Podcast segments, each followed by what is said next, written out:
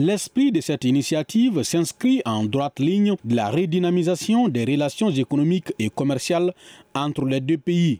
Youssouf Batili, président de la Chambre de commerce et d'industrie du Mali. L'objectif de ce présent atelier initié par la Chambre de commerce et d'industrie du Mali et de se partager de contenu de projets d'accord commercial Sénégal-Mali en vue de parvenir à un consensus entre les différents acteurs maliens. C'est là en prélude aux négociations qui seront engagées avec les partis sénégalais dans un avenir proche en vue de la signature d'un accord engageant les deux pays, lequel accord va intégrer les aspects commerce, transit et transport. La finalité de cet engagement vise à réduire les délais des formalités et les coûts liés aux différentes opérations portières et de transit des marchandises en provenance du Sénégal estime le chef des cabinets du ministère du Commerce et d'Industrie du Mali, Sidi Ahmed Ould Sidi Salem. La République du Mali, en tant que pays enclavé, dont le port d'approvisionnement le plus proche est situé à plus de 900 km de la capitale Bamako, ne peut que s'engager pleinement dans la mise en œuvre de l'AFE.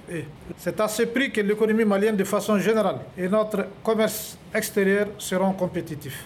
En 2021, les échanges commerciaux entre les deux pays se chiffraient à près de 600 milliards de francs CFA. Par ailleurs, 80% des importations maliennes passent par le port de Dakar.